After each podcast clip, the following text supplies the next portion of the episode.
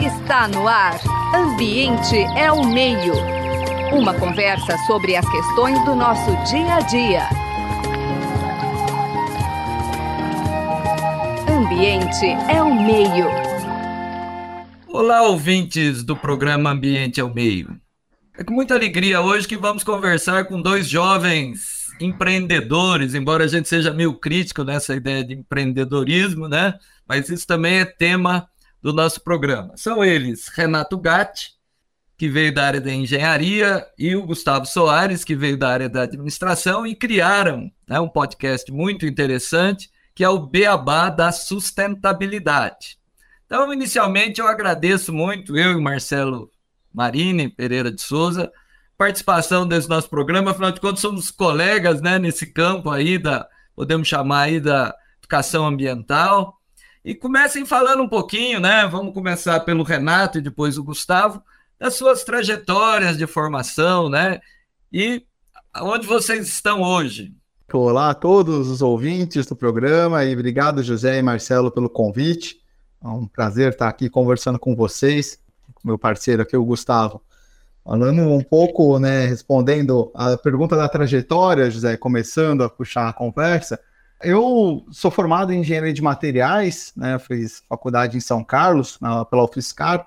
Na época eu não, assim, apesar de eu sempre ter uma forte conexão com os temas ambientais, né, natureza, enfim, ainda não imaginava que eu iria atuar nessa área naquela época, né, quando eu entrei em 2009. Eu formei na faculdade em 2014, né, em 2015, na verdade, atrasei um, um período uh, padrão da engenharia, e fui atuar na área comercial. Né? Nunca cheguei a atuar diretamente na área de engenharia, mas eu sempre me questionava se eu estava na área que eu realmente queria estar tá atuando. Né? E foi um longo percurso, passei por diversas empresas, startups, e sempre me questionando o que, que eu estava deixando né, para a nossa sociedade de uma forma positiva, o que, que eu estava fazendo de bom, né? Eu nunca chegava numa conclusão lógica, eu só pensava que eu estava enriquecendo os outros e não estava deixando nada de positivo. E nesse, acho que numa crise aí, de certa forma, existencial e até né, de trabalho, o que, que eu estou fazendo de fato, eu fui começar a buscar ajuda, né, terapia, enfim, e cheguei à conclusão que eu sempre tive essa vontade de deixar um, um legado, né, uma ajuda aí para as pessoas de alguma forma. E fui buscar um curso, uma pós-graduação, né, onde eu comecei ali em 2008, 2018, desculpa, né, na FIA, em Gestão Estratégica da Sustentabilidade, onde eu conheci o Gustavo. E lá me abriu a cabeça para toda essa área né, de sustentabilidade, que era um tema que, apesar de sempre ter sido discutido, a gente vê reuniões aí, as pessoas levantando a bandeira desde 1960 até antes, ainda não estava com a força que está ganhando hoje, né? E aí, desde então, eu comecei a guiar minha carreira. Entrei para uma startup também em São Paulo, né, que mexia com resíduos é, e economia circular. Lá, acho que eu consegui casar minha formação, todas as minhas formações, ainda atuando na área comercial. E aí, o Gustavo me chamou, né, acho que lembro bem, né, no fim da, no início da pandemia, a gente conversando, e, pô, vamos fazer um podcast e tal. Eu falei, poxa, vamos. E desde então a gente vem trabalhando o beabá da sustentabilidade, mas aí a gente segura, eu vou deixar o Gustavo falar um pouco da trajetória dele, daqui para frente a gente volta, né? Vamos lá, Gustavo. É. Bom, a minha é um pouco mais longa, que eu sou um pouco mais velho que o Renato, né? Eu, eu sou administrador, né? Formei na USP em 2002 e, e aí eu sempre trabalhei, e aí primeiro em consultoria, mas mais né, com implantação de sistema, é, e sempre focado com a parte de suprimentos, porque a minha primeira experiência lá atrás, quando eu da faculdade, foi na área de compras de uma grande empresa.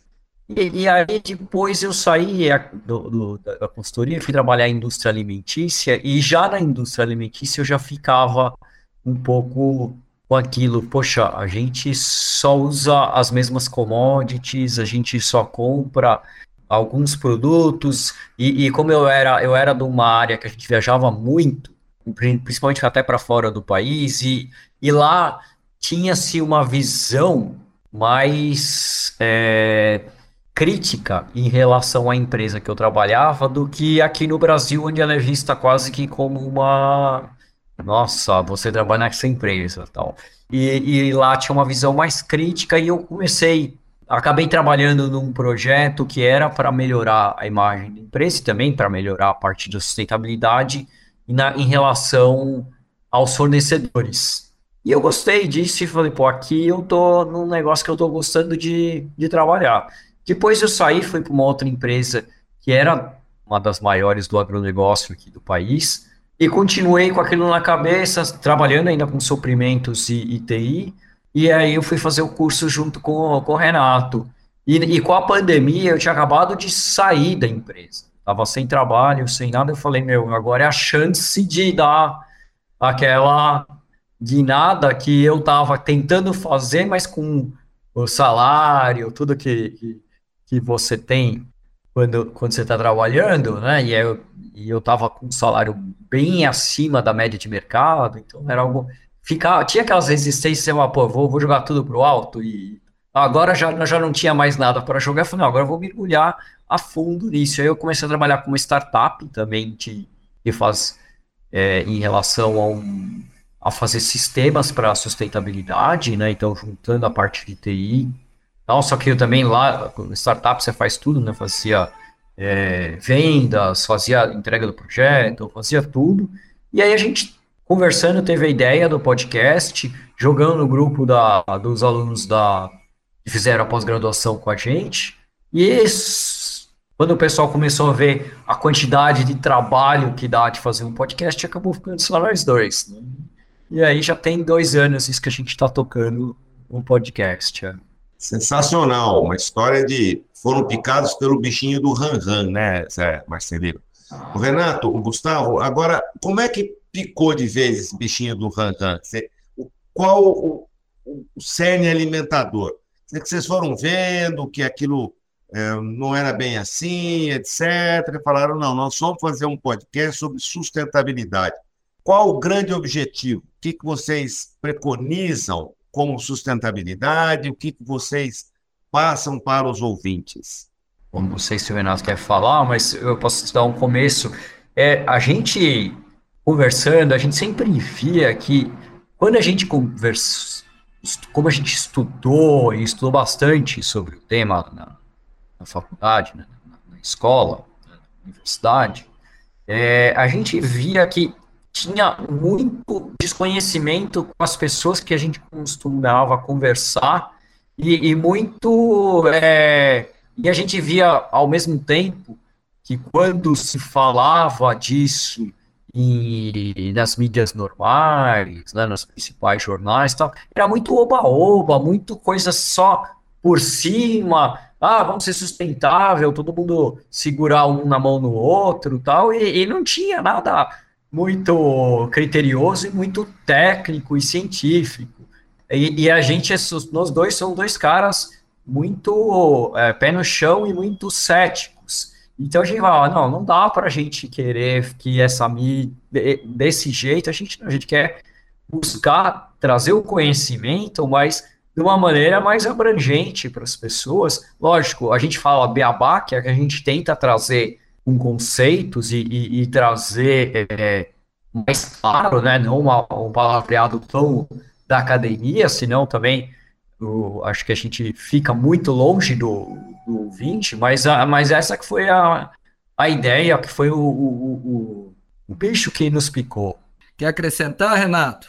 É, só acrescentando um pouco aí o que o Gustavo falou, acho que ele deixou bem claro, mas a gente tinha justamente essa, esse incômodo né, de perceber que até pessoas do mercado que trabalhavam com sustentabilidade às vezes se perdiam em alguns conceitos. Né? Eu lembro, eu estava já trabalhando nessa empresa com economia circular e conversava com áreas de, de sustentabilidade e você falava, ah, ESG, o que, que é? A pessoa, mas o que, que é ESG? O que, que é social? O que, que é essa coisa de governança?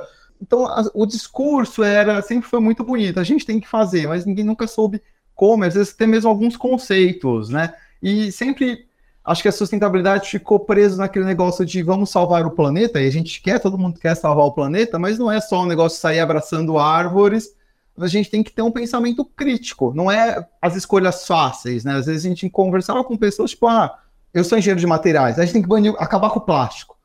Gente, ok, eu acho que assim, tem, existe um problema, mas o problema é o plástico mesmo ou é um comportamento da sociedade onde a gente foi inserido?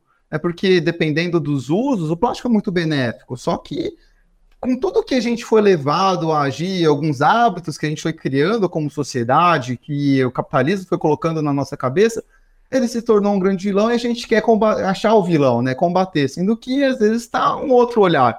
E a gente tem que saber fazer esses questionamentos. Acho que quando a gente montou o podcast, o primeiro episódio, o segundo episódio, na verdade, que a gente soltou, mostrou muito isso, que a gente foi justamente criticar o carro elétrico. A gente fez um episódio para falar carro elétrico é tudo isso? Vamos analisar todos os pontos de vista, né? Desde aqui no Brasil, com a matriz energética limpa, entre outros países, o consumo de baterias, qual que vai ser a implementação econômica e viabilidade de converter tudo que a gente tem aqui no país, quanto vai ser o custo, e aí, vale a pena, sendo que a gente já tem aqui projetos com biodiesel que são super interessantes, mas qual que é o impacto também, né? Vamos olhando lá atrás e lá na frente eu acho que mostrou muito bem o que a gente queria com o nosso podcast e respondendo essas perguntas, né? De que é um setor que, igual eu falei, as pessoas já discutem sustentabilidade desde 1960, mas é, até hoje elas muitas ainda se, não sabem direito o que, que, é, porque virou um boom, todo mundo tem que falar. Muitas pessoas começaram aí, mas vieram de outras áreas sem uma base, né? Muitas vezes distantes até mesmo da academia. E isso ficou perdido e o podcast veio com esse intuito. Isso. Depois nós vamos debater os temas, mas eu queria que você comentasse um pouquinho vocês, podemos embalar com o Renato mesmo, depois o Gustavo, a estrutura do podcast. Quer dizer, vocês selecionaram algumas temáticas. Eu vi que são muitos episódios, né? Acho que vocês já estão com mais de 100 episódios. É uma trabalheira. E vocês têm algum acompanhamento também? Quer dizer, tem temas que vocês perceberam que são mais quentes, assim, quer dizer, a questão do retorno também, porque a gente também tem, estamos aqui, estamos num programa de rádio, né? Então, o, o, grande desafio é um pouco a questão do retorno, né? Mesmo estando numa rádio conceituada como a Rádio USP, a gente sempre fica meio no ar, assim, né, sobre essa questão. Então, como é que vamos compartilhar um pouco aí os desafios, né, as angústias, começando aí pelas temáticas, né? Como é que vocês selecionaram? Foi meio na intuição? É, a gente começou com um tema, né, o beabá da sustentabilidade, a gente foi abrindo, antes era só eu e Gustavo, a gente não tinha uma penetração de mercado, ninguém conhecia o podcast, então a gente foi fazendo temas mais educacionais, falando o que, que é sustentabilidade, discutindo o impacto do carro elétrico, trouxemos um amigo nosso né, que formou com a gente, o César, para a gente falar um pouco sobre é, os impactos da agricultura, como tentar pensar né, numa agricultura mais sustentável, e a partir daí trazendo conhecidos da área, né? Colegas para falar de moda, enfim.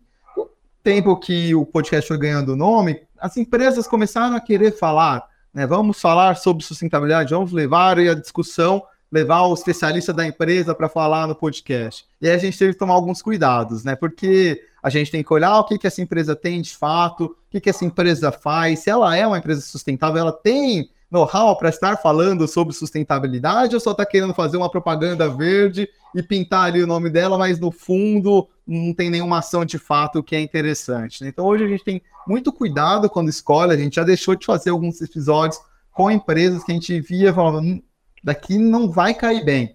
Né? E a gente, é, quando a gente fala de temas, a gente olha que alguns a gente sente que são mais aceitos, quando a gente fala de moda principalmente, acho que acaba tendo um, um bom público que escuta, quando a gente fala de resíduos também, e um que a gente acha muito interessante, eu vou deixar até o Gustavo falar depois disso, quando a gente fala de mudanças climáticas, parece que ninguém quer ouvir o episódio, fica parado, parece que cria um, um, um trauma na pessoa, assim, tipo, ah, não é comigo, isso aqui é longe demais de mim, não quero que me afete, é, tchau, ninguém quer ouvir falar, e os episódios não vão para frente.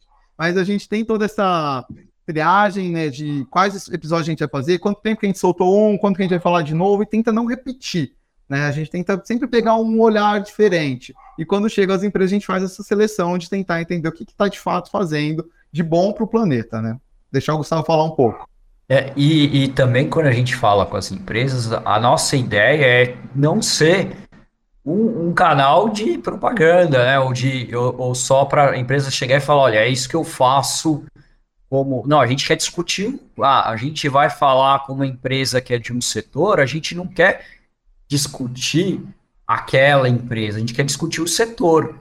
Porque muitas vezes a gente estava agora gente, numa discussão, inclusive, que a gente recebeu de um setor que eu, inclusive, eu já trabalhei na empresa como consultor, tal, não quero nem abrir o nome, mas, mas que é um setor que é, é muito é um setor que é muito destrutor, que ataca muito a natureza, né? É, tem um tipo de mineração nesse setor, então é bem pesado o, o impacto que eles têm.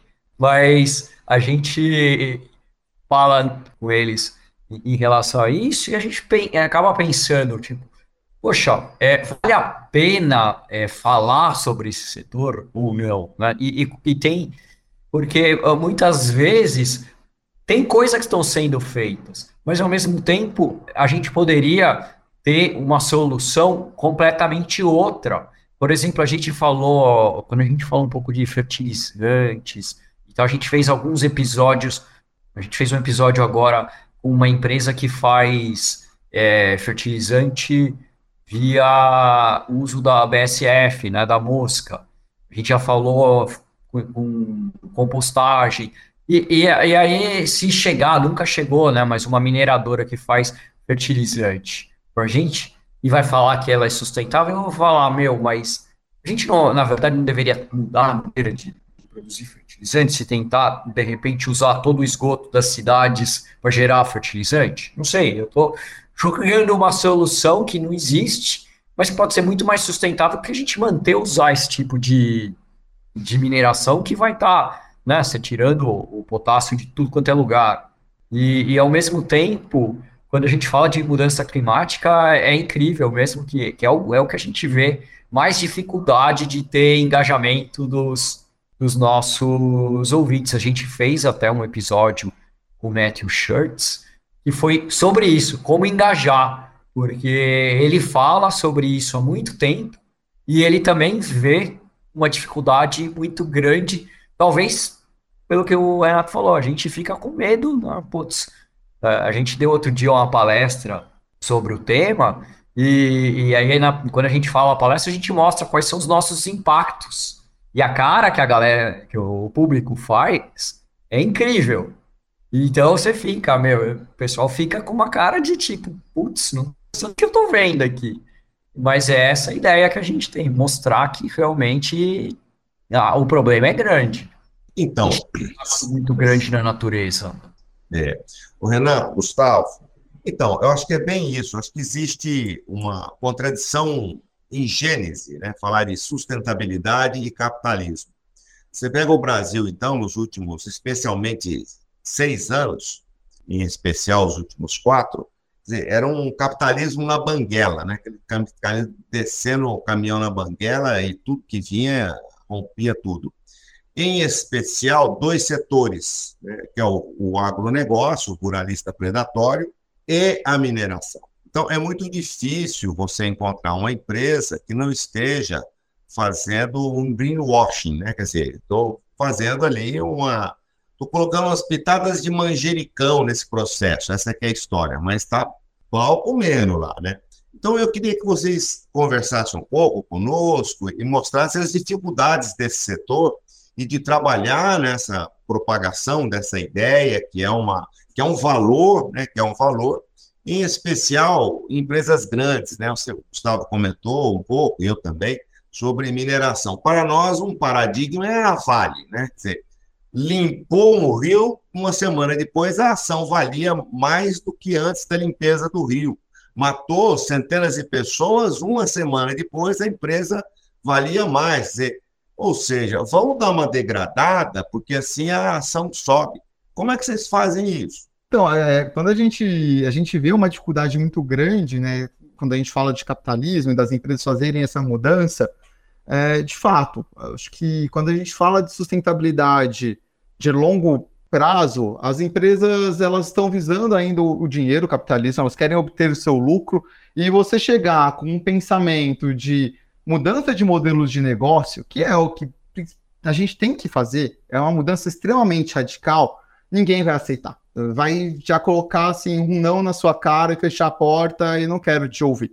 É, então a gente tem como princípio para fazer uma mudança para esse desenvolvimento sustentável através de algum, algumas frentes, né? E acho que se esbarra em uma única, que é a educação. Então, quando a gente começa a levar um conhecimento para crianças que queiram começar a pensar diferente, pessoas que trabalham nas empresas que possam criticar os processos que ali existem, e também os diretores, e, e, e mostrar que a gente pode ter um desenvolvimento limpo e que continue trazendo a rentabilidade que elas buscam, isso tudo está atrelado ao desenvolvimento sustentável. Só que a gente tem que ser muito realista, a gente tem que ser muito crítico.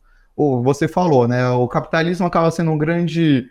É difícil falar de capitalismo e sustentabilidade juntos. A gente tem um grande problema, principalmente no Brasil, que são as desigualdades sociais imensas que existem no nosso país, e cada vez mais as pessoas que juntam dinheiro acabam com seus hábitos e pensando no seu dia a dia, no seu próprio umbigo, de certa forma, prejudicando os menos favorecidos, infelizmente. Essas pessoas não conseguem ter como levantar a sua bandeira e acabam entrando né, nesse bolo, porque vão comprar o produto mais sustentável, não consegue. Vão querer comprar um alimento melhor, não consegue. Acaba comprando da empresa que vende mais barato. Né? Isso tudo acaba causando grandes impactos ambientais e o agronegócio e a mineração e outras empresas que degradam todo o meio ambiente, vão falando ali que estão fazendo uma ação de sustentabilidade, mas no fundo é tudo um grande greenwashing, porque o que eles querem é vender mais.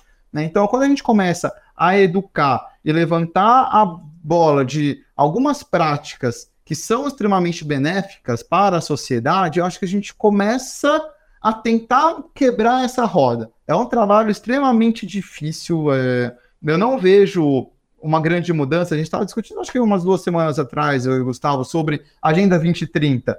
É, tá daqui oito anos. Eu sou muito crítico, eu acho que daqui a cinco anos vão chegar e falar, gente, então, Acordo de Paris, Agenda 2030, não vamos atingir. Vamos montar agora um outro acordo, acordo ESG, tá? Agora, porque a palavra da vez é ESG, o acordo ESG 2050, e agora é novos objetivos, porque não vão atingir a Agenda 2030 e vão ficar postergando. Mas eu acho que se a gente começa a levantar, e a gente está no mundo conectado, digital, com essas ferramentas, né? Vocês com a rádio, a gente aqui com podcast, você também com podcast, e várias pessoas falando sobre esse tema, a gente vai mostrando, poxa, por que não trabalhar uma cultura de hortas comunitárias, por exemplo, onde você pode plantar o seu alimento e dividir com todas as pessoas, deixando de ter acesso ao consumo de grandes produtores é, rurais se eu começo a questionar de onde está vindo minha carne, o alimento que eu venho, que eu compro, comprar de produtores locais com consciência é, e tentar trabalhar uma sociedade um pouco mais igual, a gente começa a mudar algumas coisas. E se as pessoas que trabalham nas empresas, porque as empresas são feitas de pessoas, começam a criticar os processos, poxa, por que, que você está fazendo isso? Esse caminho é melhor? Esse é e, e embasamento. É um caminho. É, então, acho que é uma coisa que a gente acredita, a gente sabe que é uma difícil, difícil mudar, difícil fazer essa mudança, mas é por onde a gente escolheu mudar. É, o Beabá a gente está tentando seguir nesse caminho. Não sei se o Gustavo quer complementar alguma coisa, que a gente está com pouco tempo é, eu aí. Vou, eu vou entrar e passo é, eu, eu tenho.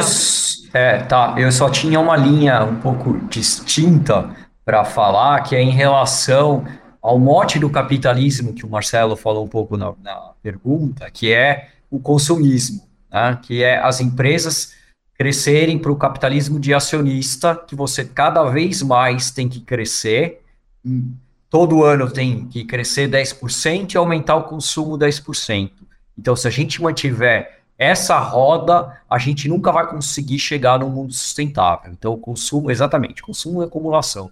Então, eu vejo que se a gente não quebrar -se esse capitalismo de é, acionista, da maneira como ele está, a gente não vai conseguir chegar no mundo sustentável. E, e, a gente viu um exemplo muito legal que foi o da Patagônia, Patagônia, e eles criaram um vínculo de, em vez do crescimento dela ser para o acionista e ser para um consumismo maior, não, ele é um crescimento que vai ser voltado para a sociedade. A gente vai ter que desenhar isso para o nosso capitalismo se a gente quiser realmente ser sustentável e continuar como, como planeta. é uma mensagem forte, mas eu acho que é nesse sentido. Perfeito, acho que é, é, esse o caminho realmente, quer dizer, né? É outro, o caminho é outro, né? E também não dá para abolir o Estado, né? Quer dizer, se não tiver um Estado minimamente regulador e um Estado controlado pela sociedade, né? E não hoje um Estado praticamente chantageado pelo mercado, né? Que é o que a gente vê, é difícil. Gente, aqui voa, né? Vocês já têm experiência nisso e vocês podem editar. Gente, aqui o nosso orçamento é menor que o de vocês, então aqui não tem muita edição. Então, esse momento final, para despedida e para fazer falar um pouquinho do podcast, né? Como as pessoas localizam isso nas redes sociais, é isso aí. E muito obrigado. A gente agradece imensamente a oportunidade de, de conversar aqui com vocês novamente, José, Marcelo, é, Rádio USP. Para deixar os contatos, é, a gente está em todas as plataformas de streaming, Spotify, Deezer, Apple, é, Google, as principais e diversas outras menores. O nosso podcast está localizado lá, é o Beabá da Sustentabilidade. Também estamos nas redes sociais, Instagram, Beabá da Sustentabilidade, Facebook, Twitter, que está indo, né, mais ou menos e o YouTube. E a gente também tem nosso site, que é www.obeabadasustentabilidade.com.br. Todas as informações vocês vão encontrar lá e até como entrar em contato conosco através desses de e-mail, enfim. Então, queria agradecer e me despedir de vocês e de todos os ouvintes. Muito obrigado. Deixa vocês falarem aí o tchau de vocês também. Gustavo também. Beleza, bom, eu também queria agradecer ser a Rádio USP, o Marcelo pelo convite. Foi sempre é muito bom falar sobre sustentabilidade e, e quanto mais gente escutar sobre o tema e aprender, mais chances a gente tem de mudar esse mundo. Perfeito, parceiros de luta. Gustavo Soares, Renato Gatti, Zé Marcelino, eu temos a agradecer demais, eu, Marcelo, né? É, agradecer demais a participação de vocês. Queremos também destacar a, a, sempre importantíssima participação do Gabriel Soares, dos trabalhos técnicos, a Suiane, a Bia, a Luana, agora novas duas integrantes da nossa equipe. Então, agradecer bastante. E mais uma vez, é, Gustavo e, e Renato, é, que, que, constituem o cerne do Beabá Sustentabilidade, muito obrigado pela sua pela disponibilidade de vocês em conversar conosco. Um grande abraço e até a próxima. Você acabou de ouvir Ambiente é o Meio. Produção e apresentação: José Marcelino e Marcelo Pereira. Música tema: Evandro Navarro. Sonoplastia: Mariovaldo Avelino. Ouça também este e outros programas em www.ribeirão.usp.br.